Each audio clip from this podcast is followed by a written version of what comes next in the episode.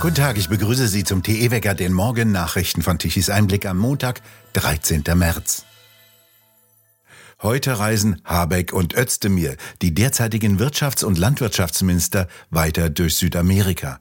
Sie sind am vergangenen Samstag nach Südamerika geflogen und wollen erst am Donnerstag zurückkehren. Sie wollen über Klima- und Umweltschutz und den Schutz der Regenwälder reden. Außerdem soll über das sogenannte Mercosur-Abkommen geredet werden. Über dieses Abkommen, das eine der größten Freihandelszonen der Welt erlauben würde, wurde bereits 20 Jahre lang verhandelt. Es wurde zuletzt nicht unterzeichnet, weil die Grünen aus Europa dem vorherigen brasilianischen Präsidenten Bolsonaro vorwarfen, nicht genügend für einen sogenannten Klimaschutz und für den Schutz der Regenwälder eingetreten zu sein. Auch unter dem neuen brasilianischen Präsidenten Lula werden die Regenwälder weiter abgeholzt.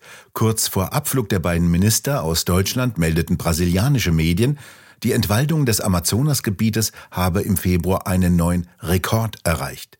Die Abholzung sei damit doppelt so hoch wie unter Vorgänger Bolsonaro.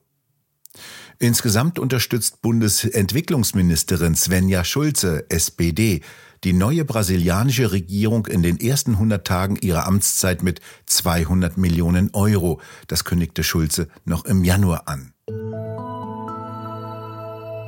Bundesverkehrsminister Volker Wissing will nicht, dass Führerscheine von Senioren ab 70 Jahren nur noch begrenzt gelten sollen. Er halte nichts von der Idee, dass sich Senioren ab einem bestimmten Alter ohne weiteren Anlass regelmäßig einem Tauglichkeitstest unterziehen müssen. Er setze lieber auf Eigenverantwortlichkeit, sagte Wissing gegenüber der Bild am Sonntag. Die EU-Kommission will nämlich die Regeln für die körperliche und geistige Eignung von Fahranwärtern und Fahrern ändern. Das Alter spiele dabei zwar weiterhin eine Rolle, jedoch sei der Einbezug von bestimmten Krankheiten noch wichtiger, hieß es. Führerscheine für Personen ab dem 70. Lebensjahr sollen nach den Plänen der EU künftig nur noch für maximal fünf Jahre verlängert werden, in Verbindung mit einem Test. Doch viele ältere Menschen seien sehr erfahrene, umsichtige Autofahrer, so Wissing weiter. Verpflichtende Gesundheitstests, wie sie der EU vorschweben, lehne er ab. In Ulm verweigerte eine Lehrerin eine für das Abitur im kommenden Jahr vorgesehene Pflichtlektüre, angeblich aus Rassismusgründen. Die Lektüre sei ein brutaler Angriff auf ihre Menschenwürde, so die Deutschlehrerin.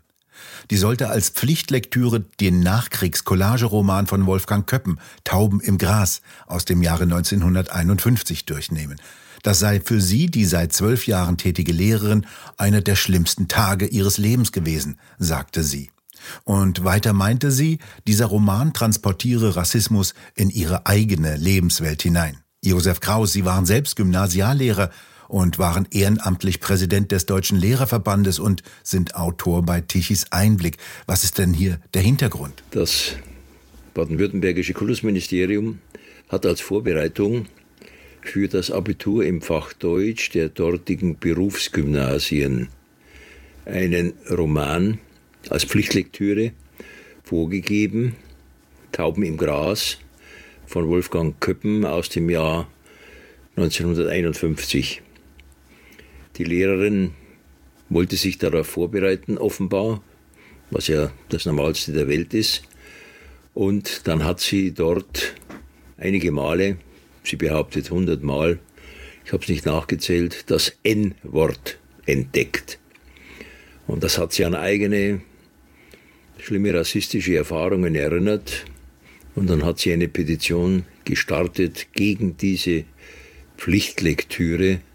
Da sei ihr nicht zuzumuten, diesen Roman aus dem Jahr 1951 zu besprechen. Für Sie fühle sich das wie ein brutaler Angriff auf Ihre Menschenwürde an, hat sie gesagt. Was ist denn das für ein Roman, der so schrecklich sein soll? Es ist eine Art Collage-Roman, ohne jeden roten Faden der Handlung. Er spielt ganz offenbar an einem Tag, soweit man das rekonstruieren kann, am 20. Februar 1951 in München.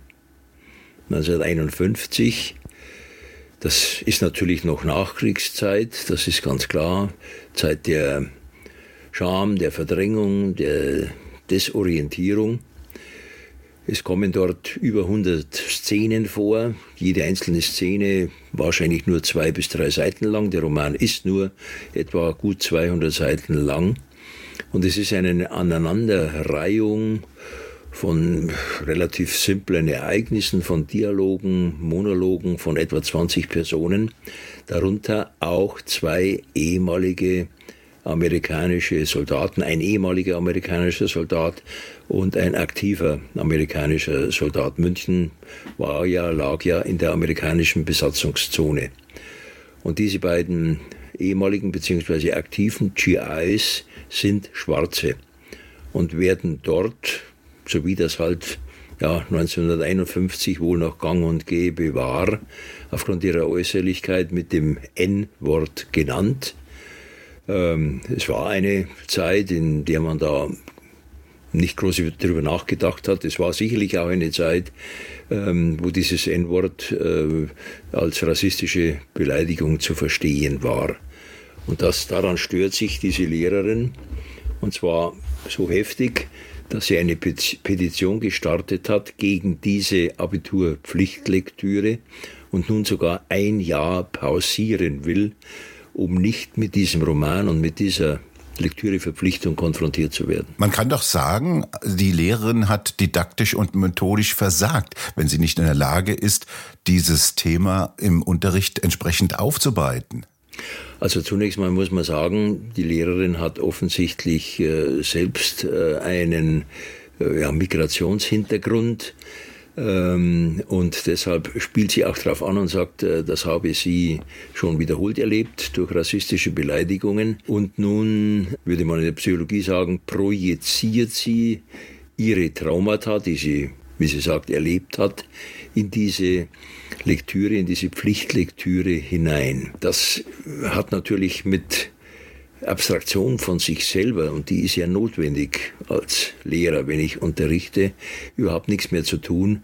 Vor allem aber verschenkt diese Lehrerin die großen pädagogischen, didaktischen Möglichkeiten, sowohl Zeitgeschichte mit ihren etwa 18-, 19-jährigen Schülern zu reflektieren und auch die Entwicklung von Sprache, in dem Fall eines bestimmten Wortes, äh, zu reflektieren. Ja, jetzt könnte ich mal ganz simpel sagen, wo kommen wir denn da hin, wenn bestimmte Begriffe nicht mehr vorkommen dürfen, entweder getilgt werden oder ganze Werke äh, sozusagen aus dem Kanon gestrichen werden müssen. Dann darf es keinen Schüler mehr geben. Der Moor hat seine Aufgabe getan, er kann gehen. Dann darf es keine großen Othello-Dramen und äh, Opern mehr geben, weil hier auch ein Moor vorkommt.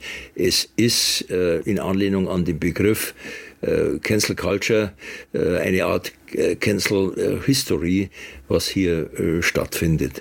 Kann man sagen, dass die Ulmer Schüler nochmal Glück gehabt haben jetzt? Denn die Ulmer Lehrerin, die will ja jetzt ein Jahr aus äh, der Schule raus äh, und pausieren. Naja, äh, würde ich, mal, ich mal so sagen. Die kriegen natürlich, wenn sie das wirklich realisiert, äh, ein Jahr bezügefrei auszusetzen, die kriegen natürlich dann einen anderen Lehrer. Und Gott sei Dank, muss ich in dem Fall wirklich sagen, bleibt wohl, zumindest nach jetzigem Stand, das baden-württembergische Kultusministerium standhaft. Die Staatssekretärin hat gesagt, es bleibt bei dieser Pflichtlektüre und das ist im Übrigen auch eine große Chance. Ich sehe das genauso. Es ist auch eine große Chance, hier einen Rassismus, der ja durchaus 1951 teilweise vorhanden sein mag, deutlich zu machen und mit den Schülern darüber zu debattieren und so weiter mehr. Aber ich, ähm, ich äh, wische ein Problem nicht weg, indem ich die Augen davor verschließe. Das wäre ungefähr so, wie wenn ich ein Feuer meinetwegen auch das Feuer des äh, Rassismus dadurch versuche wegzukriegen, indem ich den Rauch äh, wegblase. Ja.